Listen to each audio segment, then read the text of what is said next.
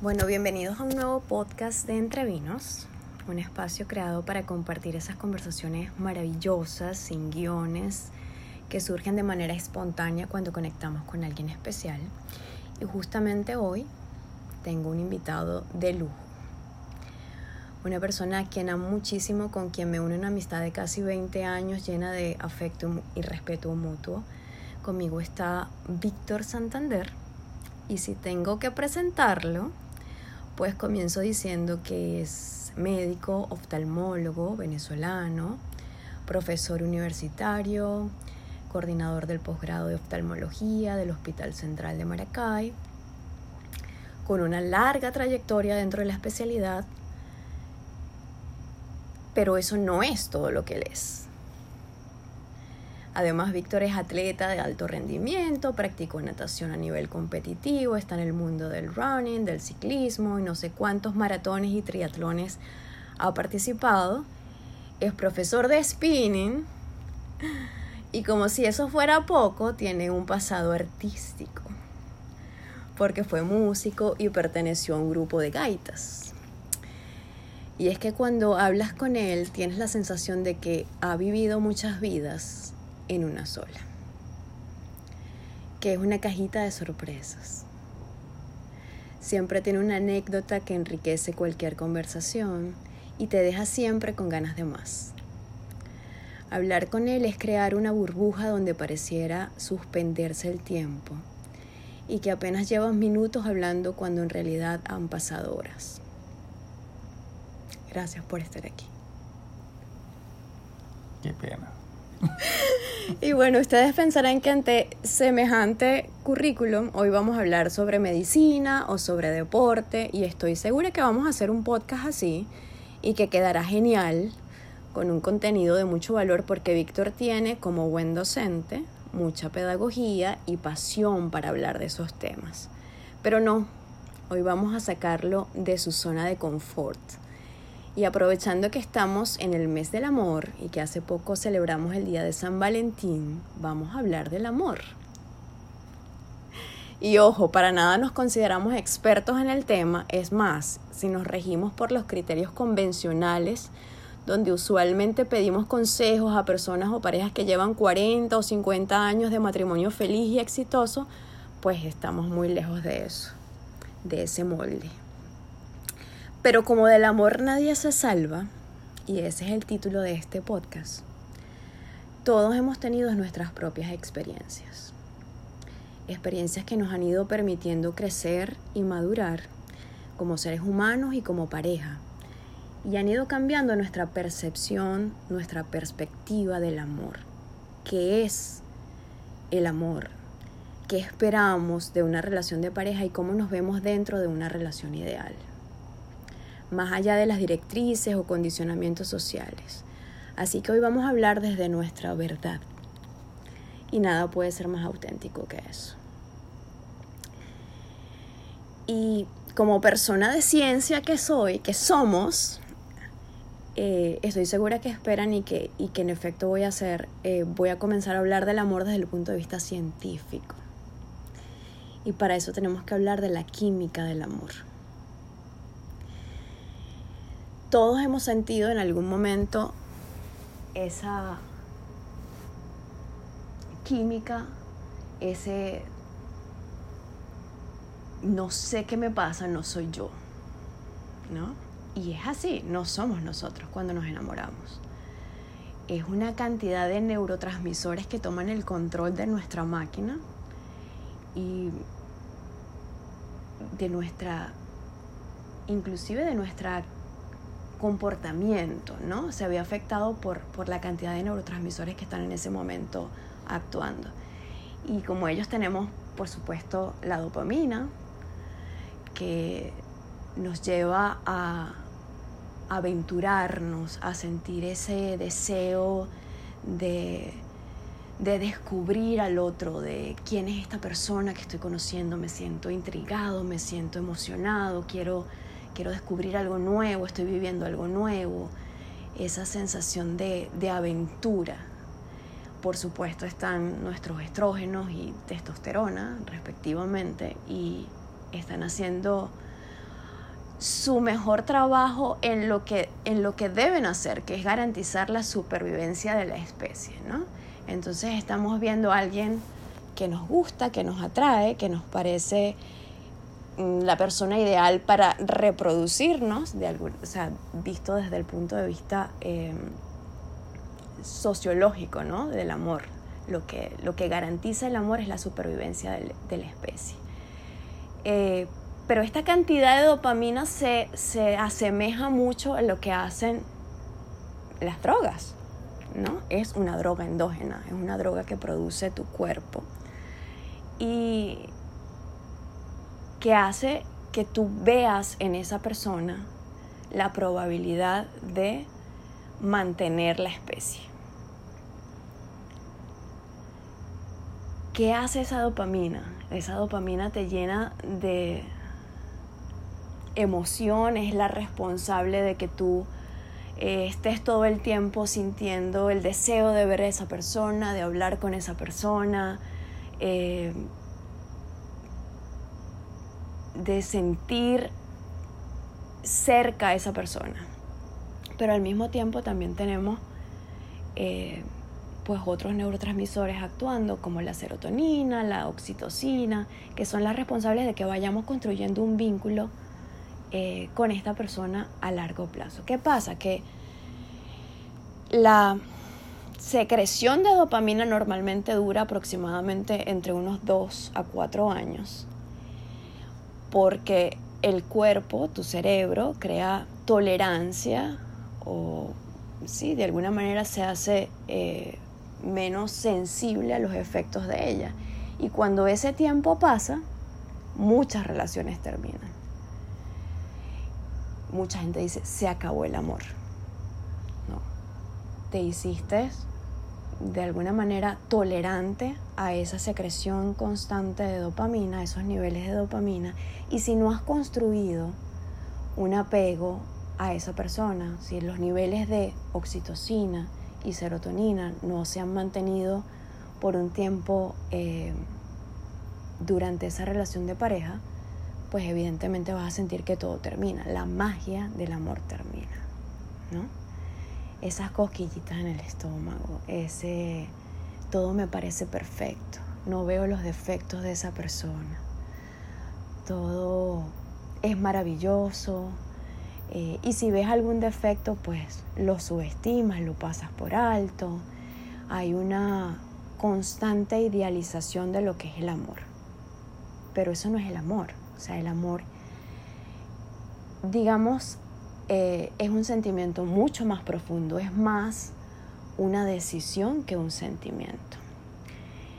Entonces, podemos, eh, como en efecto hay eh, establecido lo que es el amor sexual, el amor romántico y el apego. ¿no? hay una persona muy, muy reconocida en el, en el mundo de,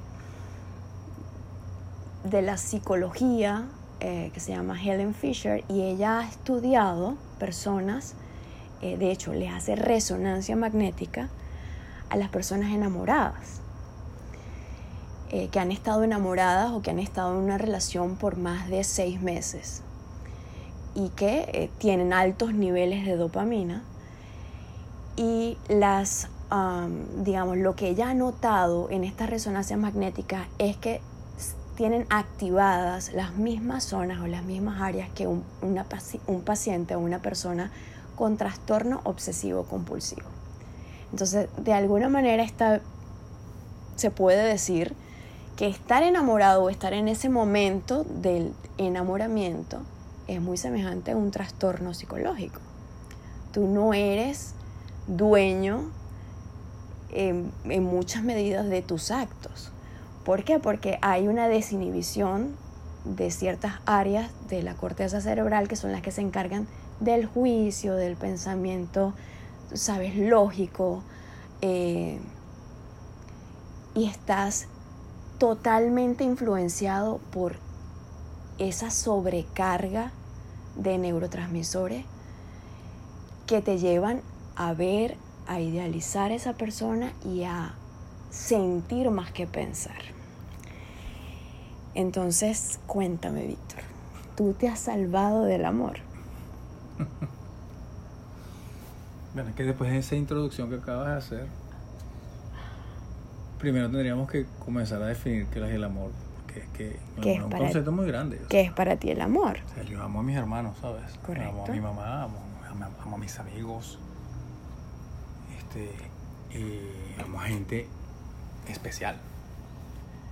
Pero eso, fíjate que esas liberaciones de hormonas de las que todos has estado hablando, que cuando uno habla así tan científico, a veces la gente dice, ya va, que no entiendo y mejor me paro. Ahora hablemos de algo común, algo que pasamos todos, ¿no? Algo que vivimos todos. Y sí, la primera parte de eso que podríamos definir como amor, cuando estás hablando de amor de una pareja, ¿ok? En un principio yo lo llamaría pasión, porque definitivamente es una sensación que te brota todas las emociones, es una, una locura, ¿no? Una locura. Eso es. Y ahí tienes el, el sistema simpático a millón, por eso se llama simpático, ¿verdad? Muy simpático sentir todo eso. no tan simpático. Siempre lo decía yo en mis clases, que cómo, cómo, cómo diferencias tú lo simpático de lo parasimpático o antipático. En el simpático, tus pupilas se dilatan, te aumenta la frecuencia cardíaca. Y siempre digo que se dilata la pupila porque, porque tú quieres ver a esa persona, quieres que te entre toda esa imagen, ¿no? Mientras que cuando el, parasimpático más bien se pone miótica, la pupila se pone chiquitica, así como que no te quiero ver, quiero cerrar que esa imagen entre. No tiene nada que ver una cosa con la otra, pero, pero es eso, es algo muy apasionante, ¿no? En un principio, y el amor tiene muchas, muchas fases. Pues llega un momento en el que, en el que esas, esas hormonas van bajando y tu, y tu lóbulo frontal va tomando el control. El lóbulo frontal es el que nos maneja la conducta, ¿no? Y, y con el tiempo entonces tú vas entendiendo que no solamente la pasión, sino todo lo demás que viene, el, el- la estabilidad, la tranquilidad, la paz. Y creo que definitivamente para mí el amor definitivamente tiene ese, ese concepto. El amor es igual a paz. Ujú. ¿ok? Porque también hablaste de algunos trastornos desde el punto de vista psicológico, ¿verdad? Como el trastorno obsesivo compulsivo. Eh, pues sí, eso a veces se transforma hasta en patológico. Y, y uno lo que quiere es estar feliz. Uno busca es que tu serotonina se mantenga en los mejores niveles para tú siempre estar feliz. Pero entonces, es que yo lo amo, pero no me ama. Eh, entonces yo digo, eso no es amor entonces. Porque para poder amar a alguien, primero tienes que amarte tú. Primero el amor hacia ti, el saber quién eres y cómo quieres y tu felicidad y tu paz van primero. Para tú después poder darle eso a los otros. Y entonces transformarnos en una, en una pareja en que podamos ser siempre constantes y podamos ser felices. Todas las relaciones tienen, tienen sus crisis, eso es normal. Peleamos con nuestros hermanos, peleamos con nuestros padres, peleamos con otros amigos. Pero uno se va dando cuenta también con el tiempo que la sociedad, y no esta nuestra, sino pienso que la historia de la humanidad nos ha llevado a idealizar lo que es el amor. Ujú. Y esa idealización del amor es la idealización, la idealización de la pasión. ¿Ok? Porque es muy rico cuando no ves esa emoción y eso te da y quieres verlo todo el tiempo. Y, y eh, a veces te das cuenta del defecto, pero dices, no oculto el defecto. ¿Ok? Correcto. Pero es porque ah, esas hormonas están muy ricas, pero llega un momento que eso también baja. Entonces, a veces, cuando estabas haciendo la introducción, yo decía, yo creo que soy la persona menos ideal para hablar de, del amor porque yo jamás me he casado. No es que quiera decir que el amor sea matrimonio, Claro. ¿ok? Va- Vamos a estar claros en eso, ¿ok? Pero bueno, nuestra sociedad trataba de mantener esa, eso como regular. O sea, si tomas a alguien, te casas y tendrás hijos y serás feliz para siempre, como dicen. Por eso es que lo estoy diciendo desde el principio. Ajá, o sea, claro. nosotros desencajamos de ese molde. O sea, no- Sí. no, estamos allí. Pero es que eso no es el amor. Claro, eso no es el amor. Eso no es el amor. Pero eso, y yo tengo, yo siempre he hecho broma con mi dice, pero, pero que tú nunca te has casado. Yo le digo, no, no es que no me he casado. Yo me he ahorrado tres divorcios. Buscándole el vaso va más lleno, ¿no? Ver el vaso lleno, no medio vacío, sino medio lleno, ¿no? No, es que yo no es que no, es que me he ahorrado tres divorcios, esa es la realidad. Y una frase que, que decía mi abuela, que casarse es bueno, pero que no casarse es mejor.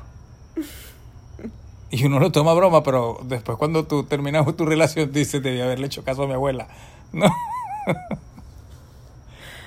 Pero sí, el amor es muy rico, sobre todo en esa primera etapa, porque es una etapa de enamoramiento y tú sabes, va, a ser, va el ascenso de esa pasión, de esa pasión. Llega un momento que se estabiliza, después viene la tranquilidad de que me siento bien con esta persona, este, estoy en paz con ella, ¿no?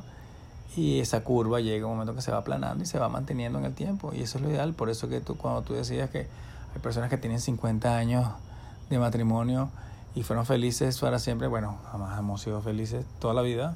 Hay sus momentos de crisis, pero es donde viene la madurez y uno dice de verdad, el amor es una decisión, ¿sabes? Es una eh, decisión. Entonces, sí, esa, esa etapa de pasión es muy rica, pero hay que pensarlo.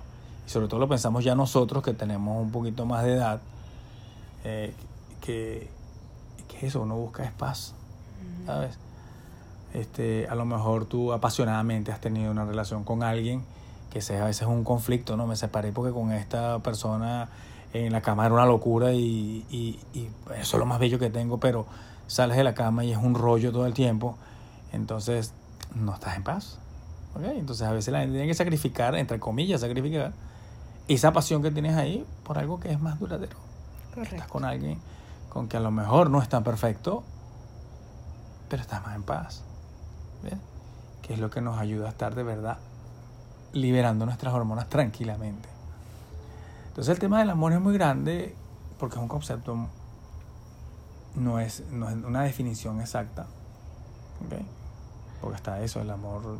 No, no soy psicólogo, no soy psiquiatra este, que trabaja ya esas emociones con sus definiciones este, Pero ¿qué es para ti? ¿Qué es para ti el amor? Eso, fíjate, es, lo que decía. Para mí el amor es paz. Paz. O sea, mientras yo me siento en paz con una persona, pues voy a ser feliz.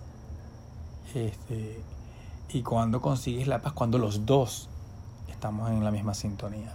Fíjate que yo leí hace poco un, una definición del amor que me gustó mucho, porque era el amor es la sensación de plenitud que tiene una persona en soledad, ¿no?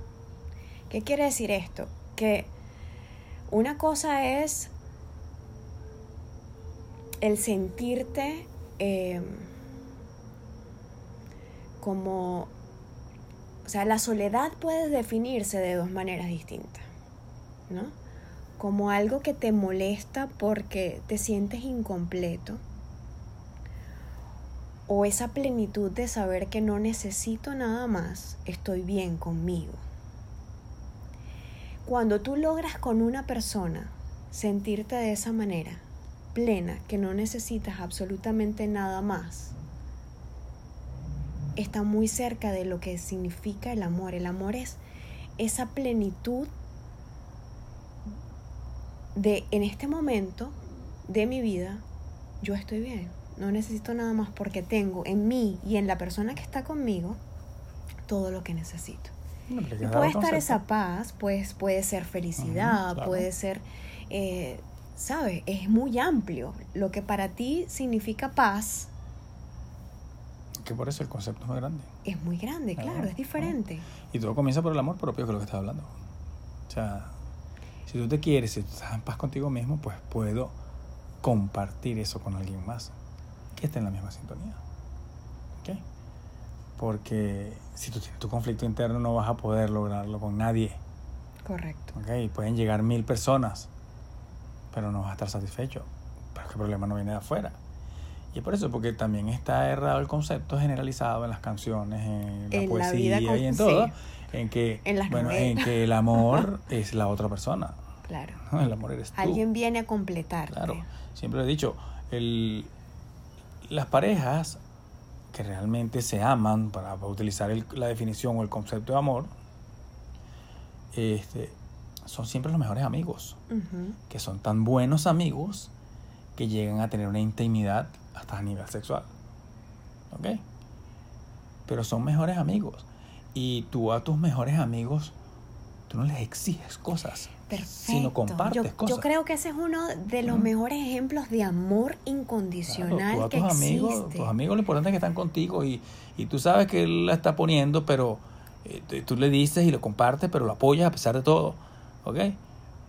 Pero eso cuando, ¿qué pasa en general? Que cuando tú tienes una relación de pareja con alguien, que inclusive te lo dicen cuando tú te casas y te, o firmas el, el libro, ya tú dejas de ser tú.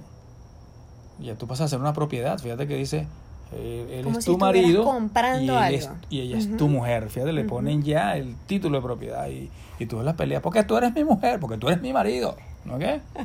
Ese es un título de propiedad la cosa, ¿no? Y entonces pierdes esa personalidad, esa, esa individualidad. Y si, y si yo no me siento satisfecho conmigo mismo, o sea, ¿cómo puedo estarme satisfecho con otra persona? ¿Ok? Entonces es eso. Y creo que en todas las relaciones, y el amor se, se, se relaciona a todo lo que está a nuestro alrededor, es precisamente eso, aprender a no juzgar a los- las demás cosas, ¿ok? Aceptar las cosas como son y verle siempre el lado positivo, ¿ok? Todos tenemos lados negativos, todos tenemos lados positivos. ¿Qué pasa? Que siempre el negativo la gente lo ve como más que lo positivo.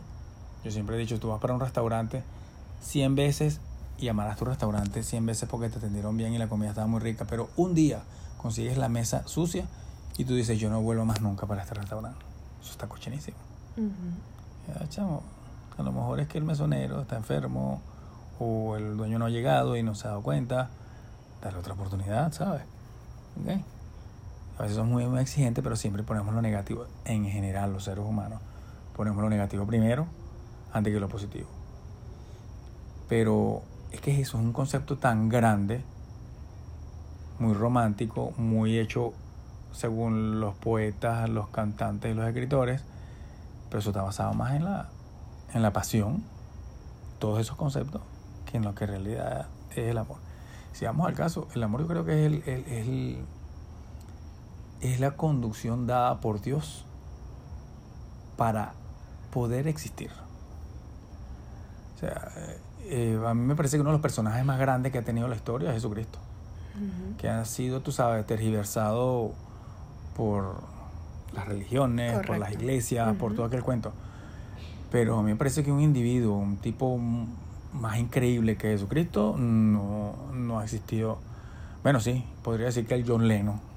o sea que John Lennon para mí, la comparación sería muy, muy burda, ¿ok? muy grotesca, este, comparar a, a John Lennon con, con Jesucristo, pero, pero Jesucristo basó toda, eh, toda su, su iglesia, no, que no es la iglesia como estructura lo que tenemos ahorita, sino lo que quiso transmitir es amados los unos a los otros como yo los he amado. O sea, y el amor es precisamente es querer a la gente, expresar lo que tú deseas hacia ellos, verles las cosas buenas y no juzgar.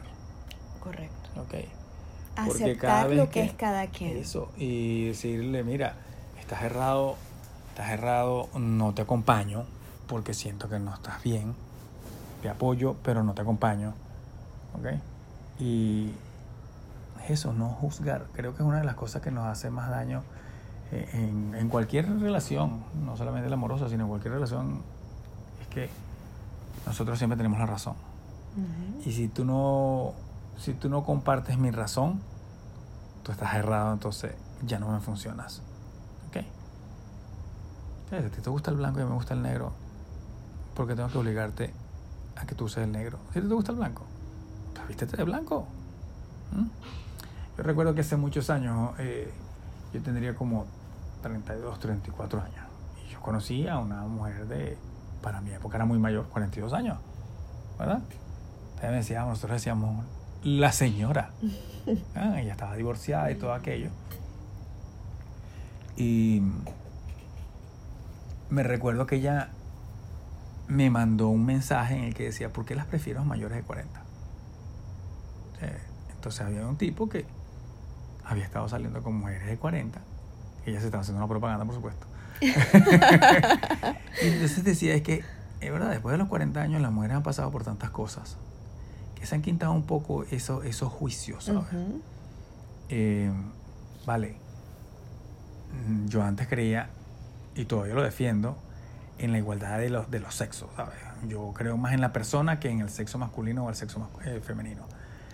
Este, pero cuando me tocó estudiar en el posgrado sí me di cuenta que definitivamente las hormonas tienen mucho que ver con el trato y con el comportamiento de cada uno de nosotros, como el libro, ¿no? Que los hombres son de Marte y las mujeres son de Venus. Correcto. Eh, Sí, definitivamente esa, esa diferencia existe. Pero entonces, cuando ella me decía eso, de que porque las prefiero después de 40, porque han pasado tantas cosas durante su vida, que llega un momento en que como que se estabilizan, ¿sabes? Prácata y dicen, bueno, yo estoy con mi esposo y yo le digo a mi esposo, mira, este, acompáñame al centro comercial. Y el tipo dice, no, porque quiero ver el partido de fútbol. Entonces ella dice, bueno, quédate con tu partido de fútbol que yo voy para el centro comercial. O sea, no me molesto porque Claro. tú no me acompañas. al- Pues es que tú tienes que acompañarme porque tú todo el tiempo estás viendo el fútbol. O sea, pero ya va, o sea, sí, vamos a llegar a un acuerdo, pero no te molestes porque el tipo quiere ver el fútbol. ¿Ok? Además que algo interesante, eh, hay un, no recuerdo el nombre del americano, que habla acerca del cerebro del hombre y el cerebro de la mujer. O sea, y es verdad, nosotros los hombres somos extremadamente Totalmente básicos. distinto. Nosotros somos básicos. Nosotros somos, como una vez escuché, los hombres son manuales y las mujeres son digitales. y hasta, hasta haciendo la cosa, los hombres son manuales y las mujeres son digitales. ¿Ok? Es verdad, nosotros somos extremadamente básicos, elementales. Nosotros tenemos una sola neurona y solamente funcionamos cuando esa neurona está prendida. Las mujeres tienen muchas neuronas, se prenden todas al mismo tiempo y todas están conectadas. Entonces, mientras nosotros estamos solamente viendo el partido de fútbol, la mujer está lavando, está cocinando, está atendiendo al muchachito, está pensando lo que tiene que hacer mañana, se está maquillando y está hablando por teléfono con la amiga. O sea, eso solamente lo puede hacer una mujer. Nosotros los hombres no, nosotros o veo el fútbol o, y tú me llamas, mira que hay que organizar", y yo, ¿ah? ya va, que, que ya va, o déjame ponerlo en pausa porque no te entiendo. ¿Ves? Eh, somos diferentes. Entonces por eso era la propaganda, entre comillas, que te decía que ya se hacía, de que las mujeres hayan pasado por tantas cosas que ya simplemente es, me acompañas, pues, no, no puedes. Y entonces la relación se hace más estable, Claro. ¿ok? Y la felicidad, entre comillas, que no sería la felicidad, sino la paz, se mantiene y entonces es más fácil llegar a esos 50 años que tú las en un principio, ¿no? Pero, pero es complejo y además que a la medida que uno va cumpliendo años también las cosas de manera diferente. Ok, ¿cómo ha cambiado tu percepción del amor con el pasar de los años? Sí. ¿Cómo lo ve, cómo lo ve el Víctor de ahora diferente a como lo veía el Víctor de hace 20 años, por ejemplo? Mm, No, que es totalmente diferente. ¿Qué ha cambiado Eh. en esa percepción? Bueno, primero que yo ahorita estoy, estoy mucho más tranquilo. Yo recuerdo que una vez un tío mío hablaba acerca de mi papá que estaba enamorado de una muchacha 30 años más joven que él. Y entonces la muchacha por supuesto lo dejó y entonces mi papá andaba despechado. Y mi tío decía, ¿cómo demonios tu papá anda despechado? ¿Cómo es que tu papá esté hasta enamorado? Así, o sea, el concepto de mi tío es que mi tío tenía 60 y pico de años y él dice, a esta edad uno no se enamora, que uno no comparte. Pero tú ¿no?". crees que, que eso es Entonces, cierto. Por eso que te digo, depende de la definición que le demos al concepto de amor. Eh, yo ahorita estoy mucho más tranquilo. Ok, me- o sea, ya es mi decisión de tener esa paz. Es importante encontrarla con alguien que me dé esa paz y que yo le pueda transmitir lo mismo, ¿no? Ok, ya esos berrinches no lo. Antes uno se los aguantaba y decía, bueno, no importa, me lo aguanto porque esta pelea va a pasar. Y ya yo no discuto. ¿Ok? O sea, piénsalo, pon tu lóbulo frontal a manejar tu conducta, analízalo y ya está. Y no me angustio. Ya, me doy la vuelta y me fui. De buena manera, sin pelear, sin gritar ni nada. He aprendido que en la vida lo que, lo que es tiempo. Creo que uno de los de las mejores virtudes que puede tener cualquier persona es la paciencia. Hay que aprender a tener mucha paciencia. Es respirar y esperar. Porque todo llega. Porque todo pasa. Ujú. ¿ok? Uno se desespera porque mientras más jóvenes somos, más utilizamos la inmediatez para vivir. Claro. O sea, cuando tú tienes 18 años y a ti te dicen, o 17 años, estás saliendo del liceo y, ¿qué vas a estudiar? Todos quieren estudiar una carrera de dos años. Porque tú sientes que en dos años se le cae el mundo. Dice, no, tú vas a estudiar medicina. ¡Seis años! Eso es demasiado. ¡Seis años! Sí. Ok, y seis años no es nada, ¿sabes? Y eso te das cuenta con el tiempo. Cuando estás estudiando en la universidad, yo me quiero graduar, me quiero graduar, me quiero graduar ya, yo quiero trabajar porque yo quiero ya, quiero graduarme, quiero casarme, quiero tener hijos, quiero tener carro, quiero tener una casa, quiero viajar. Ya va, para. Claro, porque es que la gente lleva la vida como un checklist, ajá. ¿sabes? Voy, voy tachando todo lo que quiero. Y después, ¿no? como te digo, lo que Ah. estamos hablando de 20 años que han, que han pasado en eso, ya yo, todo va a llegar. Si no llego en ese momento, va a llegar después. ¿Ok? Y va a llegar el carro, y va a llegar la pareja, y va a llegar el, este, el, el apartamento, y va a llegar el viaje, y va a llegar todo. Porque entonces a- ahora, después de tantos años que uno dentro de todo ha triunfado, entre comillas, dentro de tu carrera, y, y la gente te ve y dice, pero es que este tipo es feliz, este tipo lo tiene todo. Pero la gente nos pregunta, ¿cómo comenzaste? Y yo siempre cuento, o sea, a mí todo el mundo me ve como el cifrino, ¿sabes? Ah, profesor cifrino. Pero este profesor cifrino nació en Katia, en Caracas, de un padre que era de Katia y de mi madre que era del Guarataro, de unos barrios muy malandros, en que ellos comenzaron a estudiar en la Universidad Central y lograron entrar a graduarse dentro de la mejor facultad, que era la Universidad Central, no, que valga la propaganda, ¿ok? Y lograron subir un escalón y a sus hijos los pusieron un escalón más arriba, ¿ok? Y importante en la vida es no olvidar las raíces, ¿sí? Eh, cuando la gente me escucha bailando, cantando salsa y, y esa salsa, tú sabes, arrabalera, o me escuchan hablando con un, con un parroquia, que me escuchan hablando unas palabras así bien malandreadas y dicen, ya va, este no me cuadra con lo que, con lo que conozco de él, pero es que claro, yo vengo del barrio, ¿ok? Y el barrio no se olvida. Pero lo importante del barrio es salir de él. ¿ok? No olvidarlo jamás, pero salir de él. Eso es lo importante, ¿sí? Y yo recuerdo eso de mis padres, uno viene de enseñar. A mí me enseñaron a crecer un escalón. Y yo quiero que la generación que venga después de mí suba otro escalón y que sean mejores y seamos mejores cada día. Y todo eso prácticamente ha sido basado en el amor. ¿Ok? En el amor personal, de querer hacer las cosas, de crecer. Eh, ay, es que es tan complejo. Pero sí, hace 20 años yo veía las cosas de una manera diferente. Totalmente diferente. Totalmente diferente. Ahorita estoy es simplemente ese quizás rememorando y pensando y, y analizando de todas las cosas que me hicieron llegar a lo que soy yo ahora. ¿Sí? Es difícil cuando tienes 26 años decir, no, bueno, sí, yo voy a estar tranquilo, en paz con esta persona durante los próximos 40 años de vida. Eh, no es fácil. Pero cuando ya tienes esta edad, yo nunca tuve hijos. Tengo una pareja así que diga, mira, tengo, tengo, tengo un hijo y tal.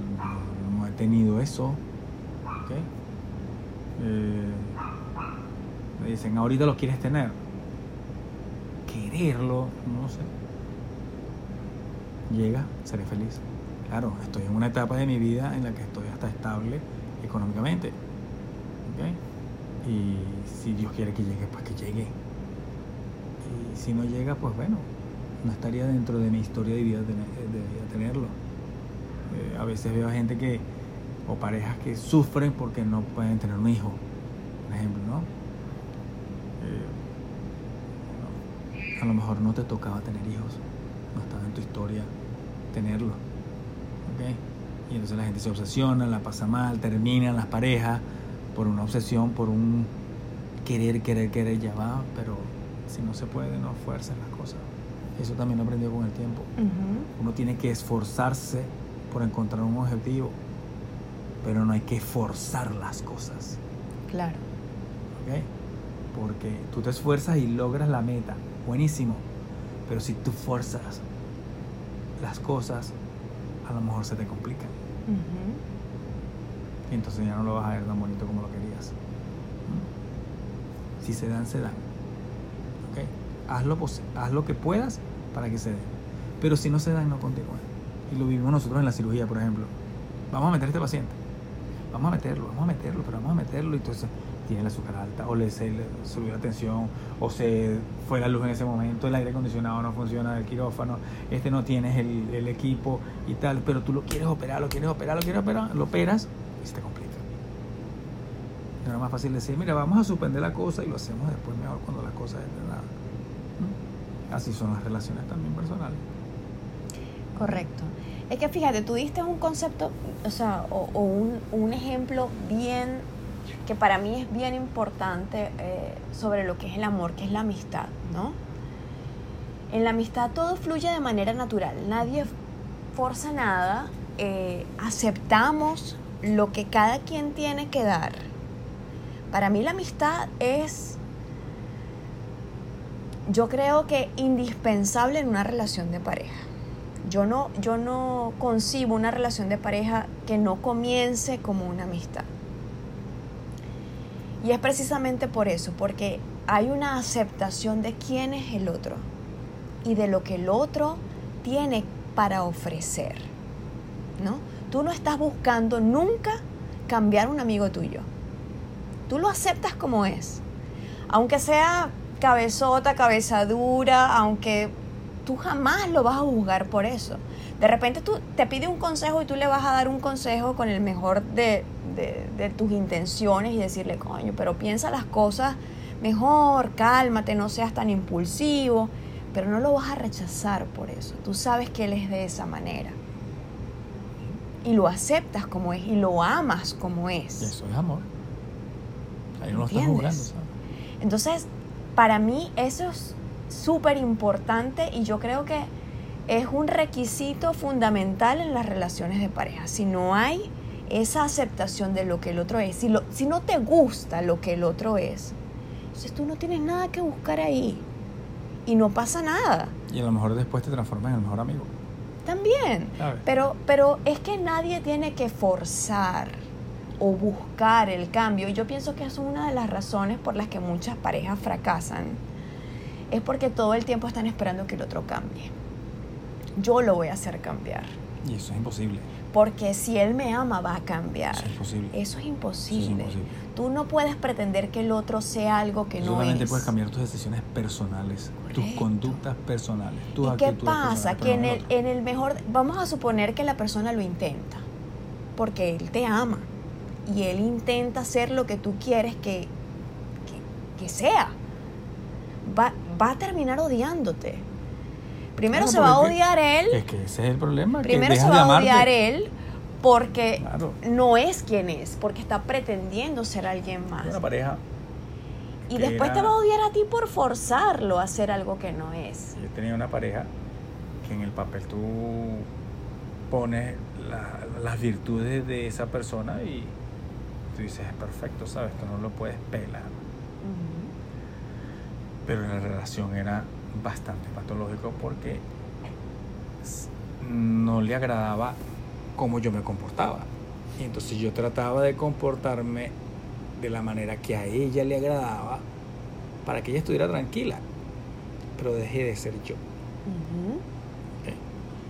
Entonces yo que siempre cantaba, bailaba, echaba chistes en las reuniones y todo eso, terminé estando sentado en una mesa al lado de esa persona por complacerla. Para evitar. Claro. ¿Ok? Para evitar. Y por supuesto lo logré visualizar. ¿Sí? Pero entonces también está lo que es el hábito. El tener esa persona siempre contigo. ¿Ok?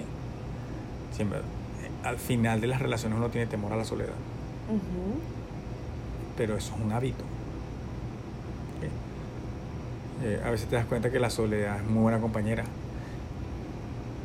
Y también en la medida que pasa el tiempo, tú te das cuenta que estar contigo es más importante, ¿sí? Entonces yo quiero estar bien conmigo para compartir contigo.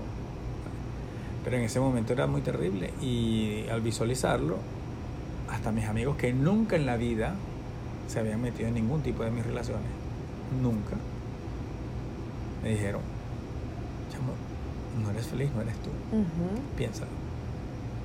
¿Ok? Y eso fue como un empujón, porque a veces uno dice, bueno, dentro de todo estoy en, un- una zona de confort, que no es lo ideal, pero aquí estoy acostumbrado. Entonces mantienes esa, esa relación incómoda porque estás acostumbrado, pero no es felicidad. Entonces, bueno, ahí se tuvieron que tomar decisiones bien drásticas. Y por supuesto, salir de la zona de confort es incómodo, Ujú. Pero con el tiempo te das cuenta que, que fue lo mejor que pudo haber pasado para ambas partes. Correcto. ¿ah? Eh, bueno, eso fue hace mucho tiempo y, y en la actualidad ya podemos conversar. ¿ok? Eh, ya nos comportamos como amigos. De hecho, estamos además separados por la distancia que nos ha tocado vivir a los venezolanos, que todo el mundo se separa. Uno vive en un país, el otro en otro país, no sé qué. Pero ya podemos conversar, cosa que no se podía antes. Porque por supuesto al final de esas relaciones, tú sabes, te juzgan, Claro. te señalan. Y como leí en estos días un meme, o sea, en estos días escuché la versión de mi ex acerca de mí, hasta yo mismo me odié. ok, o sea, cuando tú, cuando tú te apoyas en la versión de alguien, te dices, bueno, déjame escuchar la versión del otro para claro, ver, ¿ok? Claro. ¿Sí? Y eso me daba mucha risa porque cuando escucho la versión de mi ex acerca de mí, hasta yo me odio. O sea, tan feo, tan malo soy, ¿no? Pero sí, el tiempo te va ayudando a, a ver que las cosas no son así. Ujú. ¿ok? Eh, además que te vas dando cuenta que la vida es muy rápida. Sí, Es la- muy corta. el tiempo pasa muy rápido y ya en mi momento yo he vivido más que lo que me falta por vivir. Entonces no quieres perder el tiempo. ¿Sí? Entonces quieres es tratar de pasarla lo mejor posible. Y entonces ya no aguantas muchas cosas. Además que una vez escuché a un médico, estaba operando y es mucho mayor que yo. Y lo escuché decir, mira, yo con el tiempo he ido perdiendo un poquito la tolerancia. Tengo menos paciencia. Entonces, yo le digo a la gente las cosas en su cara. Yo le digo, pero es que no es cuestión de paciencia, porque más bien yo ahora tengo más paciencia. ¿Ok? Sino que entonces eso, por no querer perder el tiempo, ya tú le dices las cosas a la gente en su cara. ¿Ok? Y no es que decirle las cosas en su cara a la gente es ofenderlo ni decirle grosería. Claro. Sino uno se lo dice hasta de la manera más sutil, ¿no? ¿Ok? Es eh, como una vez en el hospital tuve una reunión con una gente que no tenía el nivel adecuado, era supuesto jefe de la emergencia, pero no tenía el nivel adecuado y estábamos discutiendo acerca de un paciente que debería estar en un servicio o en el otro y tuvimos que llevar ese caso hasta la dirección del hospital.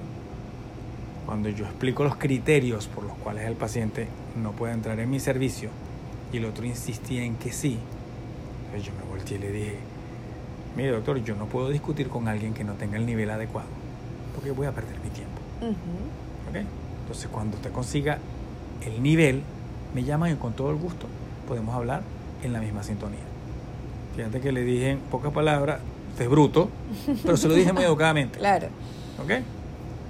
Entonces eso, no aprende a decirle las cosas al otro sin tener que ofender ni La nada. asertividad. Ah, Pero Ujú. dice las cosas como son. ¿no? A veces hasta con un humor muy negro, ¿no?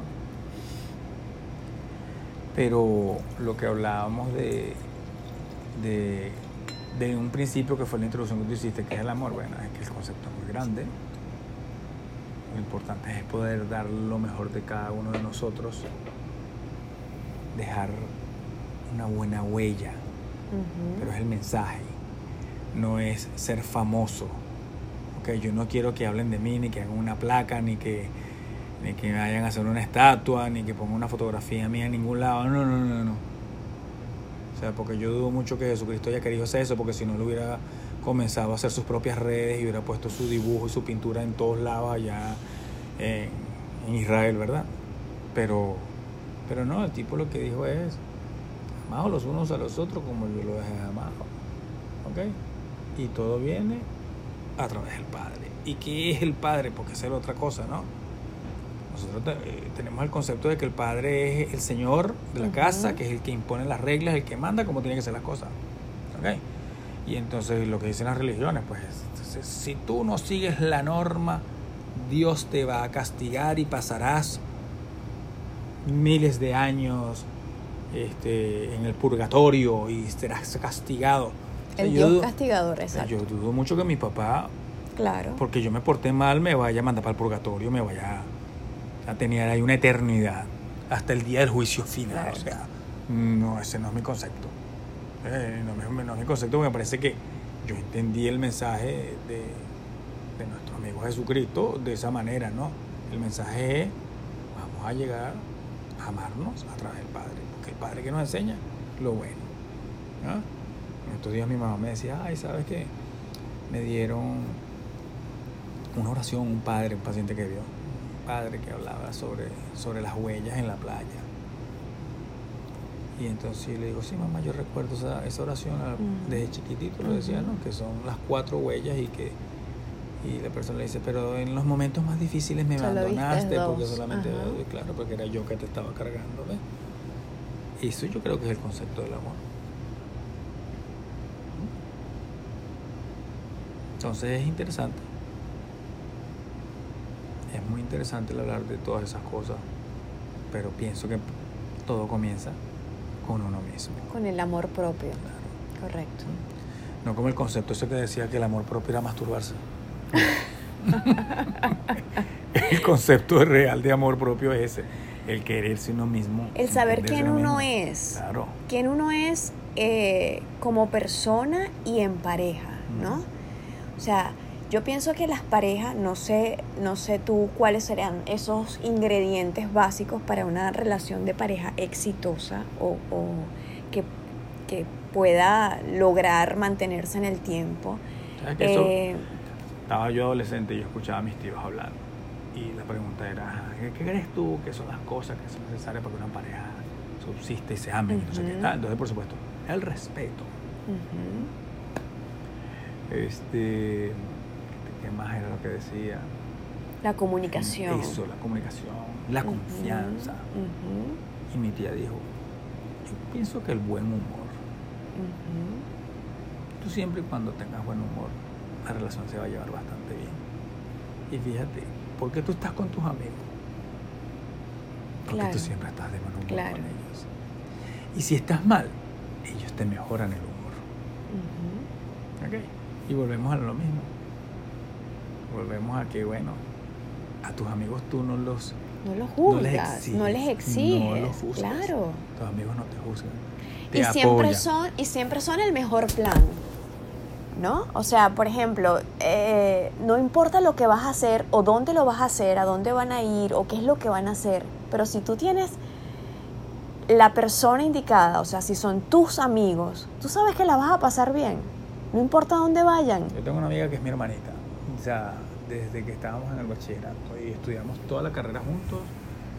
Y, y yo recuerdo que ella, ella salía de su casa y decía, mamá, me voy con Pavel. Y entonces, ahora después de viejo, que ya nos podemos sentar con nuestros viejos, hablar y, y- y revelarle toda esa gran cantidad de secretos que teníamos nosotros escondidos, que hacíamos cosas detrás de ella. Eh, recuerdo que ella le decía, sí, mamá, yo le decía a la gente que yo me iba a ir a portarme mal en una fiesta, pero que me iba con Pavel y mi mamá me decía que sí.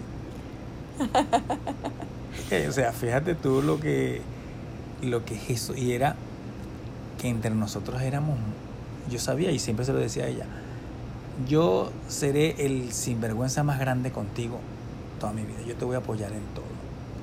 Si tú un día me dices, chama, yo me quiero tirar por ese barranco, yo te voy a agarrar. Tú decir, no te tires por el barranco. O sea, no lo hagas. Porque si tú te tiras, te puedes herir, hasta te puedes morir. Y nos vas a dejar a todos solos, te vamos a extrañar. No lo hagas. Pero tú me dices, no me importa, yo me quiero tirar, pues yo te voy a empujar. y me arrepentiré toda la vida de que no estés conmigo. Pero sé que te apoyo hasta el último momento. ¿Ok? Entonces eso es lo importante de las relaciones. Y mm, claro, pareciera que esta conversación en un principio solamente fuera la relación de pareja. Pero es que el amor es todo. Es todo. Pero yo pienso que eso es lo que uno debe buscar en una relación de pareja, tener una relación que te permita ser tú en libertad plena y absoluta. Claro. Y que esa persona acepte quien tú eres, le guste quien tú eres. Y no solo eso, sino saber que pase lo que pase, porque no sabemos qué es lo que nos va a deparar el futuro, estar con esa persona es el mejor plan. Claro, claro. Sabes, no importa lo que me lances, vida, yo sé que tengo a la persona ideal a mi lado para sobrellevar todo lo que, lo que venga. Lo bueno, lo malo, porque hasta lo malo es divertido cuando estás en la compañía correcta. Correcto. Y bueno, la primera parte de, esa, de, ese, de ese amor que hablabas tú, esa liberación de cualquier cantidad de neurotransmisores, es lo que llamamos la química. pues. Claro. El enamoramiento, que es distinto al amor, es totalmente. diferente. Esa química es, es algo que nace. No se sabe, no se serán las feromonas, no sé. Pero eso, yo recuerdo que en la universidad yo lo decía, chamo, qué mujer tan bella, qué mujer tan bella, qué mujer tan bella. Y cuando la conocí, ya no me gustó. Claro, Y tú decías, correcto. no sé, y la tenías de frente. Y, y, y tú puedes decir, es que realmente es bella, pero no me gusta, ¿sabes? Exacto. En cambio venía otra que a lo mejor no era tan bella, a lo mejor... era- Pero esa es la que me gusta, ¿sabes? Y esa es la que me levanta la emoción y esa es la que me hace sacar una sonrisa. Correcto. ¿ok? Y eso no se puede explicar. Bueno, te voy a decir que según dice eh, Helen Fisher, uno responde o uno actúa de acuerdo a la cantidad, a los niveles de, de neurotransmisores que tú tengas normalmente eh, en tu cerebro, ¿ok? Y que hay personas que son, que tienen más ni- niveles mucho más altos de dopamina y son esos que les gustan experimentar cosas nuevas y les llama la atención, tú sabes, las personas que son eh, contra la norma y todo lo que es excitante y, y hay otras que son más oxitocina, buscan relaciones más estables, eh, compromisos más sólidos, el apego, el, el buscar que nos, que nos complementa del otro, qué es lo que vemos en el otro eh, como a largo plazo nos puede beneficiar. Y de repente eso condiciona mucho no solamente la personalidad nuestra, sino quién nos atrae. Nos va a atraer siempre alguien que esté en esa misma sintonía que nosotros. Entonces, porque, por ejemplo, a veces tenemos, yo tengo muchas amigas que les gusta siempre el tipo malo. El que no les presta atención, el que eh, les es infiel, ese es el que les gusta. Probablemente tienen niveles de dopamina mucho más altos y les atrae eso, el riesgo, el, el peligro, ¿no? El, el yo voy a hacer esto porque yo me quiero probar algo. Y hay personas que buscan totalmente lo opuesto, ¿no? La tranquilidad, la paz de la que tú estabas hablando al principio. Y yo no sé si es parte de la madurez, porque a lo mejor al principio eh, pues buscamos esas, ese flechazo, esas, esas maripositas en el estómago y creemos que eso es el amor. Pero cuando hemos experimentado, ¿no? Y a lo largo de los años sabemos que eso no es lo más importante en una relación de pareja. Que puede que sea muy rico al principio, pero que no lo hace todo. Y necesitamos saber, como tú dijiste hace un rato, cuál es el sentido que tiene esta relación, ¿no?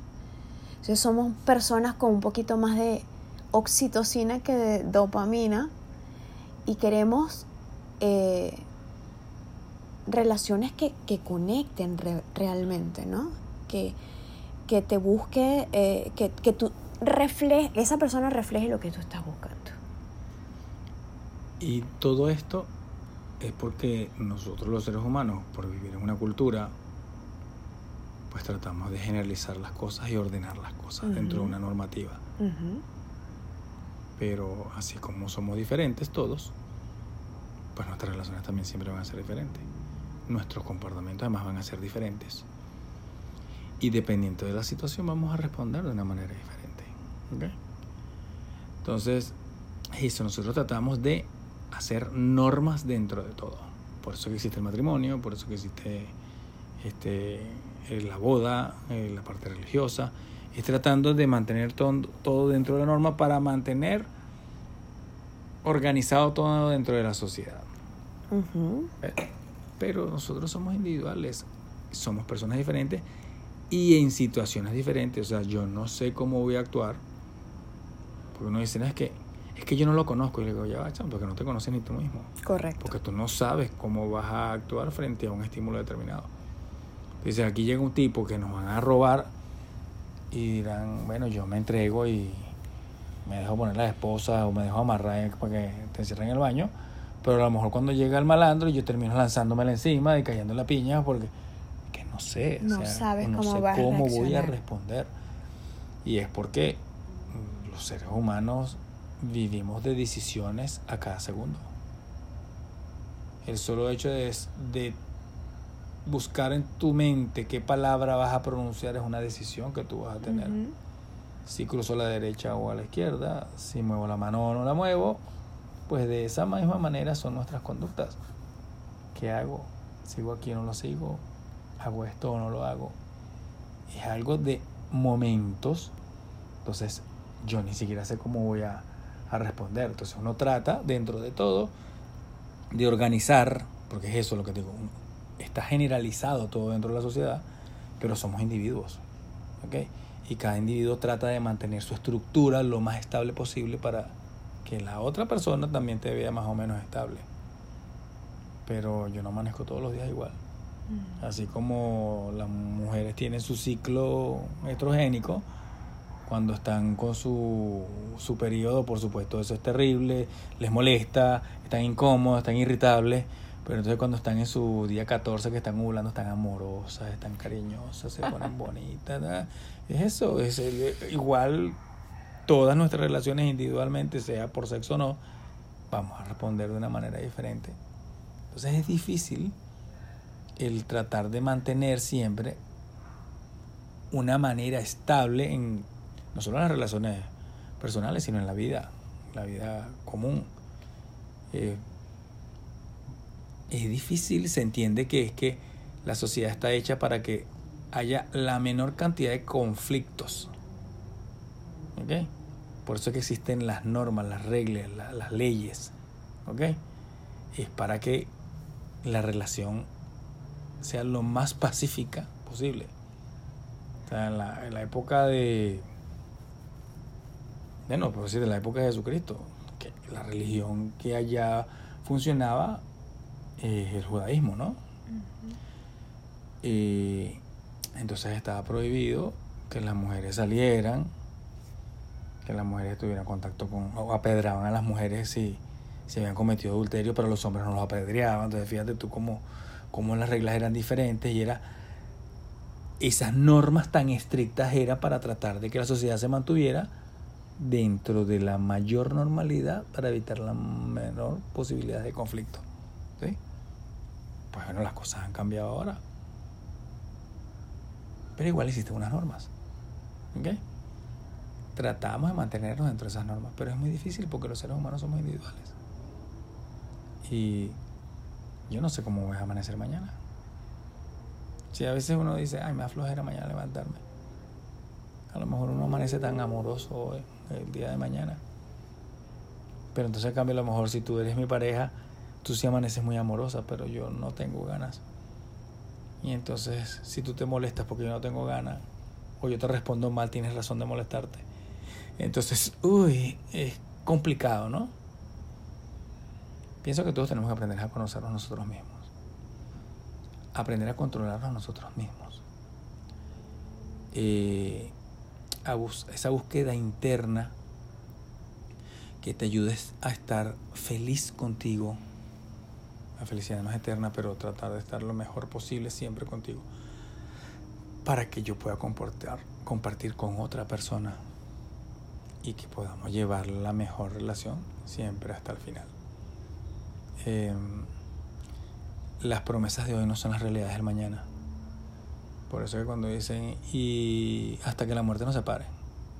Perro. ¿Qué muerte? Pero Ah. ya va, es que está bien. Ujú. Tú puedes decir esa frase, pero ¿qué es muerte para ti? No, es que se ¿La acaba muerte algo. que se acaba tu vida o es que se acaba el amor? Bueno, o es que pero se según acaba... la- Depende de lo que tú entiendas por Pero muerte. según la religión, es hasta que la muerte nos separe. Hasta que yo me muera. Hasta que quedes viuda, pues. Según la interpretación que nosotros le damos a, la religi- a, a lo que dice la religión. Sí, lo que pasa es que las religiones en general no permiten el divorcio. Claro. ¿Ok? Y entonces eso sería una muerte de la relación. Correcto. Un divorcio. Pero no está permitido el divorcio. ¿Ok? Pero es, es, por, es porque la religión así lo dice. Pero no quiere decir que eso haya Claro. sido y, claro, la idea son- original de y- esa y frase, ¿no? De Y que a la volvemos. nos separe. Y a qué volvemos. Es a la normativa que yo estoy tratando de dar a la sociedad para que se mantenga lo más estable posible. O sea, porque te digo, si tú te vas a casar con ella, es con ella. Ujú. Hasta que ustedes se mueran. O sea, no vas a estar buscando otra cosa en otro lado. Claro, es es depende Porque de la interpretación que le des, por supuesto. si sí le das la interpretación religiosa, correcto. Y, hasta eso, que, y hasta, te- dentro, y hasta dentro de la sociedad, que ya la parte civil también es igual. Claro. O sea, tú estás firmándome este contrato aquí. O sea, cuando tú te casas, estás firmando es un contrato entre dos socios de una misma compañía que se llama el matrimonio. Tú estás poniendo el 50% de acciones, yo estoy poniendo mi 50% de acciones. Claro. Y nosotros queremos que esta compañía sea fructífera, fructífera para que nos dé este, más adelante las utilidades que nosotros queremos Ujú. ¿ok? Y podamos estar bien, ¿ok? Pero llegó un momento que a lo mejor uno de los socios decidió no estar dentro de la sociedad y ahí se me complica. O no seguiste el contrato, dice que tú tienes que cumplir con esto, con esto y con esto, y no cumpliste, y entonces, bueno, mira, ya esto no está funcionando. Entonces mejor Claro. rompemos este, este contrato y tú ve a tu compañía en otro lado y yo hago mi compañía en este lado. ¿Ok? Pero antes de eso vienen los conflictos. No, pero es que tú me dijiste que me ibas a dar el 50% y no me lo has dado, pues me lo tienes que dar. ¿Ok? Claro. Entonces, a veces he, he- he discutido eso con, con personas que, que no se pueden no se pueden ver después que terminan las relaciones. O sea, es algo así, es un odio que ojalá y te muera, ¿sabes? Correcto. Y tú dices, ¿cómo es posible que tú desees eso a alguien con quien entregaste lo más importante de tu vida, que era tu paz? Entonces, es sería interesante eso de poder, si todos lo pudiéramos hacer es, mira, si no funcionó, ¿sabes? Y si a lo mejor yo no me comporté bien o a lo mejor tú no te comportaste bien. Viene la famosa frase del perdono, yo te perdono, pero no olvido. Ujú. ¿Ok? O sea, primero eso yo de perdonar, yo no soy Dios para perdonar, Claro. ¿sabes? Yo, yo disculpo, así como yo pido disculpas, ¿sí? Si yo cometí un error y bueno, pido disculpas y si las disculpas no son suficientes, pues bueno, me aparto, pero tampoco tengo que este, llevar un cuchillo en el cuello por- toda claro, la vida por haber cometido un error, ¿sí? Claro. ¿ok? Igual, o sea, en alguna oportunidad yo fallé, pero a mí también me fallaron, ¿ok? Entonces, como, como decía Jesucristo, y vuelvo a eso, y la gente creerá cuando escuche el podcast que, yo que soy muy, muy religioso, no, no, sino que me parece que las frases que se utilizaron y ese personaje que para mí me parece que es súper importante, Claro. que te digo, yo no tengo nada que ver con la iglesia, y eso lo aprendió con el tiempo también, por supuesto. Este, pero esa frase de que el que esté libre de pecado que tire la primera piedra. Correcto. Porque todos somos seres imperfectos Porque y vinimos todas- a aprender. Todos hemos y hecho aprendemos algo a incorrecto. través de los errores. Y fíjate que dije algo incorrecto, pero incorrecto según quién. Exacto. ¿Ok? Porque entonces también es eso. Es aprendizaje. Es es tratar de portarse aprendizaje. bien. Mira, e- e- es interesante porque yo siempre he pensado que la soledad para ti no tiene que ser un castigo. No. Tú tienes que aprender a ser feliz solo, a conocerte. Saber que tú hablas mucho de la Fisher. Tú hablas mucho de la Fisher.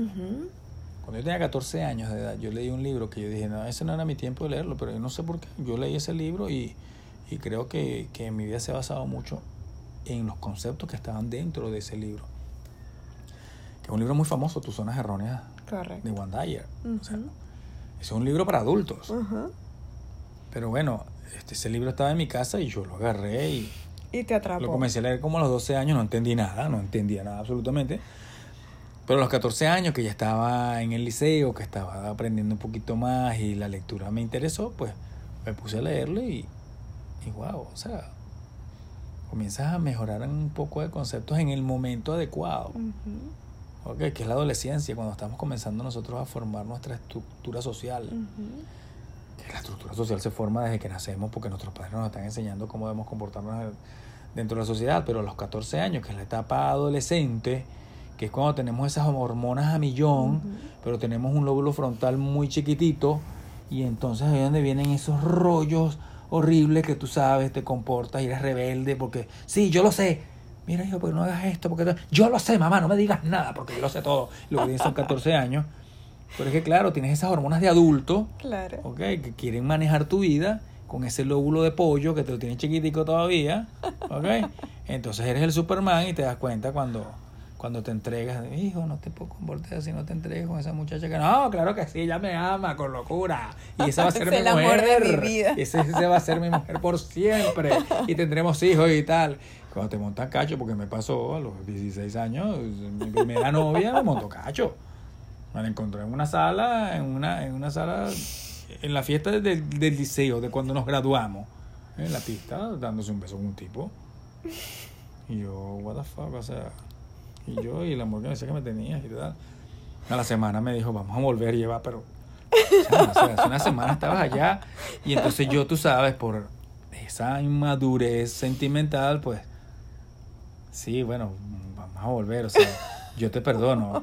Pero entonces tú sabes, eh, mi mamá que me veía con aquel No rollo me dijo. tú, fue la dopamina. Sí, entonces mi mamá, tú sabes, sembrándome, no, hijo, que el orgullo, que la cosa y tal.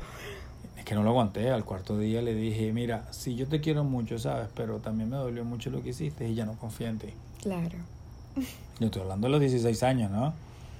Y, y bueno, yo me lloré mi despecho y con el tiempo ya. Y ahorita, estoy hablando hace miles de años, sea, es historia antigua. Un poquito, un poquito. Ajá. No tanto. Y ya yo puedo hablar con ella de otra manera, y, ¿ok? Y, y hablamos ya como adultos, se casó y tuvo su hija y su cosa y tal. Pero en ese momento fue muy terrible. Claro. ¿eh? Y entonces, claro, lo que tú dices, este es el amor de mi vida. A los adolescentes que lo dijimos todos alguna vez y los, adolescentes ahorita también lo dicen. No, pero que ese es el amor de mi vida. Le digo, bueno, está bien. Disfruta del amor de tu vida. Lo bueno es que tenemos varias vidas como los gatos. Pues sí. Sí. Mira, eh, eh, a- continuando con lo que estábamos diciendo de, del conocerse a sí mismo, ¿no? Yo pienso que eh, sí es muy importante que tú te conozcas y sepas quién eres en lo individual y como pareja, qué tienes que ofrecer, ¿no? Y, y quién, quién eres en la relación de pareja. Pero yo siempre he pensado, es muy fácil ser un, una persona zen, una persona, tú sabes, eh, muy espiritual, eh, en la soledad. O sea, cualquiera puede ser totalmente zen allá en una montaña, totalmente alejado del contacto con otros seres humanos. Ahí todo el mundo puede ser eh, muy espiritual. Pero cuando tú llevas la teoría a la práctica, ¿no? Eh, ahí es donde viene lo, la prueba. ¿Por qué? Porque tú te puedes conocer mucho o tú puedes creer conocerte mucho cuando estás eh, en soledad. Pero tú vas a aprender más de ti cuando estás en pareja. Porque esa otra persona es un espejo para ti, de alguna manera. Tú, como tú lo dijiste hace rato, tú no sabes cómo vas a reaccionar, cómo te vas a comportar ante determinado evento o situación. Y para eso son las relaciones de pareja, para que tú aprendas a conocerte. Más que bueno, conocer a la otra persona es conocerte quién eres tú en esa relación de pareja y qué es lo que realmente te gusta y no te lo- gusta. pero porque lo estás decidiendo, porque hay una frase muy conocida que es mm, Más vale estar, eh, estar solo que mal acompañado. Que mal acompañado. ¿Ok? Eh, eso sí, estar en, estar en pareja es definitivamente una decisión de dos personas. Es poner en esa compañía el 50% de cada uno. Ujú. ¿Ok? Y estar dispuesto a mantenerlo. Pero si tú mismo te das cuenta que no estás dispuesto a mantenerlo en algún momento, mira, yo prefiero venderte mis acciones o, o voy a retirarme de esta compañía porque voy a abrir otra, o simplemente me quiero retirar porque ya no me gusta estar en esta compañía, pues, pues eso, eso también es importante. ¿Ok? Porque sí, o sea, si nosotros desde jóvenes en nuestra casa tenemos conflicto con nuestros padres, que ese es el- esa es la única relación que jamás vas a poder romper. Y con tus hermanos, Pero es que son relaciones, te muestran lo mismo, te están mostrando lo quién que eres pasa es que tú. con quien tú te vas es una decisión ya personal. Eso la decides tú. La familia es lo que tú decides. Correcto. O sea, eh, eh, tu familia a partir de una pareja. Porque tú no decides dónde naces ni con quién naces. Y tus hermanos no lo decides tú. ¿Ok? Pero con quién vas a tener tus hijos sí lo decides tú. ¿Mm? Ujú. Y esa va a ser tu familia. Porque tu La familia que formas, correcto. Claro, o sea, esa, familia que tú formas es algo que tú que decides. tú decides. Tú tienes costumbres totalmente diferentes a las mías, te, te criaste de una manera totalmente diferente a la mía, pero yo quiero compartir eso y nosotros vamos a formar una familia, unos hijos que le van a dar lo que tú hiciste, aprendiste en la tuya y lo que yo aprendí en la mía. Pero mientras yo esté del lado de la mía, con mis padres, con mis hermanos, es una vocación totalmente diferente y es una relación totalmente diferente. Entonces, eso es el, ramo, el Romeo y Julieta, ¿sabes? Son esas familias que, que no se que no se amaban, pero se amaron estos dos y cómo hago yo para ser feliz dentro de una relación si mi entorno no está equilibrado. Ok. Eh, o sea, yo no te puedo sacar de tu casa para que seas feliz conmigo. No, yo me voy, yo voy a dejar a mi mamá y a mi papá porque yo te quiero estar contigo. Pero el día de mañana yo te digo, mira, ya yo no quiero estar más contigo, pero es que yo me quedé contigo, yo dejé a mi familia por ti, Ujú. ¿ok? Entonces ya tú, eso es el manejo de la culpa, ¿no? Claro. Este, ya va, entonces eso no funciona. ¿Y qué está pasando? Es que, es que tú no te quieres. O sea, eh, para mí mi familia es mi primer, lo primero. ¿Ok? Y quien venga a mi familia va a ser siempre bienvenido. Espero que hacia tu familia yo también espero ser bienvenido. Y esas son las normas que vienen dentro del contrato. ¿Ok? Claro, pero esas son cosas que se tienen que poner, yo creo, que sobre la mesa desde el primer momento, ¿no? Así como existe, ok, esto soy yo y esto es lo que yo quiero ofrecer en la relación, esto es lo que yo eh, puedo ofrecer en la relación y, y, y la otra persona dirá lo mismo, y saber lo que es negociable y lo que no es negociable. Si tú no te conoces, difícilmente vas a, vas a poder decir, mira, esto no es negociable para mí mi familia, mis hijos, mi mm, profesión, eh, quien yo soy es esto. Tú lo tomas o lo dejas. Si tú no te conoces, es difícil que tú lleves eso a la mesa. Sí, eso es correcto. Eso tienes que estar claro Pero obviamente, y, y- y eso lo da mucho la madurez también, porque al principio, me imagino yo hace, no sé, 20 años atrás, no mirábamos las cosas de esta manera, ¿no? Era más bien quién tengo que ser yo para agradarle a esa Eso, persona, para enamorar a esa otra persona. Sí, por eso la felicidad no está en ti, sino en el otro. Exacto.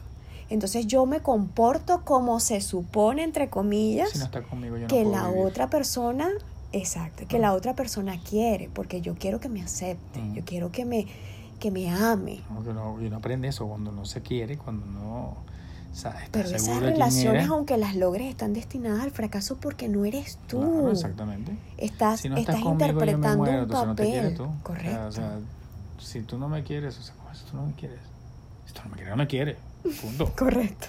Vete, búscate a alguien que te quiere y yo me buscaré a alguien que me Mira, quiera. a mí me parece muy cómico porque cuando tú hablabas de que esta persona después de los 40, ¿por qué después de los 40? Mira, yo, yo pienso que después de los 40 tú aprendes a amarte tanto tú, que tú cuando vas a, vas a conocer a alguien, tú quieres desenamorarlo al principio, tú quieres mostrarle todo lo que se supone que esa persona no quiere.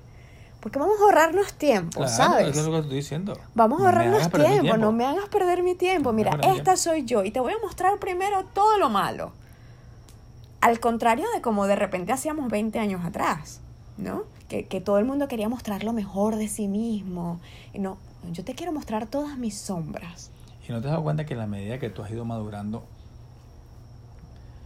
ya no te comportas tanto como dice la sociedad, sino como tú quieres. Correcto, Eso. eres más pasa es libre. que cuando estamos jóvenes, adolescentes y con esas hormonas alborotadas, por supuesto hay que ponerle orden a la cosa, ¿no?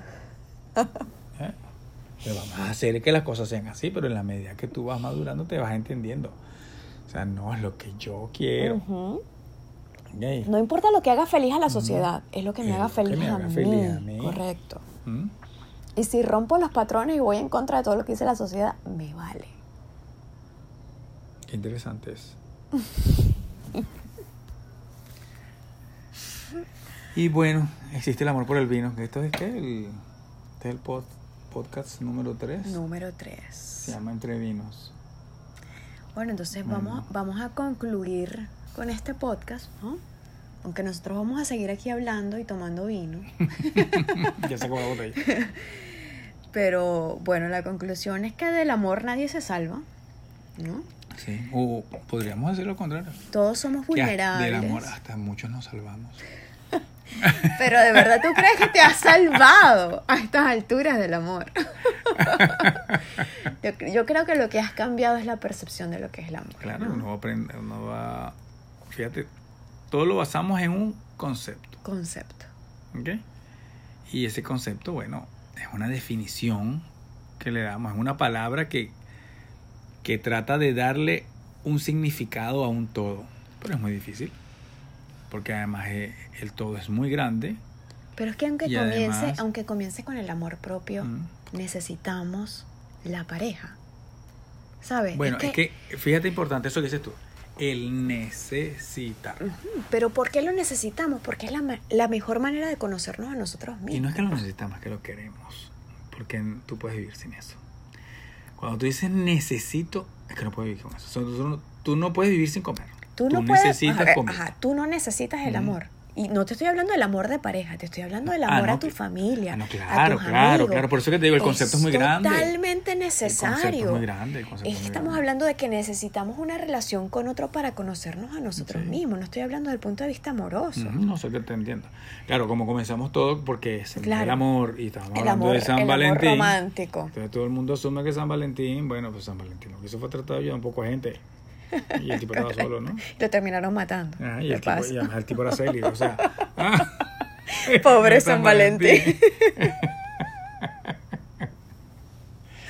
bueno, pero estuvo interesante. Sí, estuvo interesante. Pero bueno, no, no existe vacuna alguna que nos proteja del amor, ¿no? No hay nada que nos prepare. Todo lo que estamos hablando, toda la inte- intelectualidad y todo el conocimiento eh, académico y el éxito que podamos tener en otras áreas de la vida, eh, pues no son garantías de que viviremos una relación eh, de pareja o de amor perfecta, ¿no? Entre comillas, porque la perfección obviamente no existe. Eh, yo, yo más bien creo que vamos a vivir las experiencias eh, perfectas y necesarias para nosotros. Exacto. Fíjate que volvemos a la individualidad. Lo que necesitamos vivir y, aprender de, del tema de relaciones, ¿no? Que como te estoy diciendo, por más que tú tengas amor propio, necesitas del otro para, para conocerte. Es muy distinto, todo el mundo es paciente eh, en soledad, pero eh, eh, llévalo a la vida diaria. Llévalo a alguien que te rete, a un jefe que te, que te provoque, a un subalterno que te, te, te haga llegar al límite. Ahí es donde tú vas a probar tu paciencia. Ahí es donde tú vas a probar qué tan paciente tú eres. Es que eh, Y es lo mismo con el amor. sí, es un... Pero es que es eso, es complejo. Yo, soy más hacia la parte interior, más hacia la parte individual.